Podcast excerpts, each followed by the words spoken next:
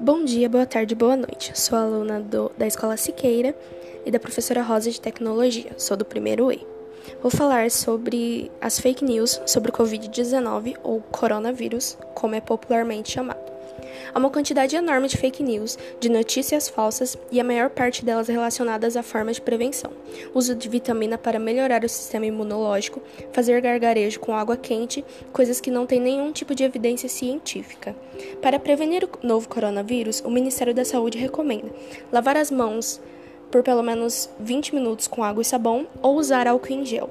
Evitar tocar nos olhos, nariz e boca com as mãos não lavadas. Evitar contato próximo com pessoas doentes. Ficar em casa quando estiver doente. É isso, muito obrigada.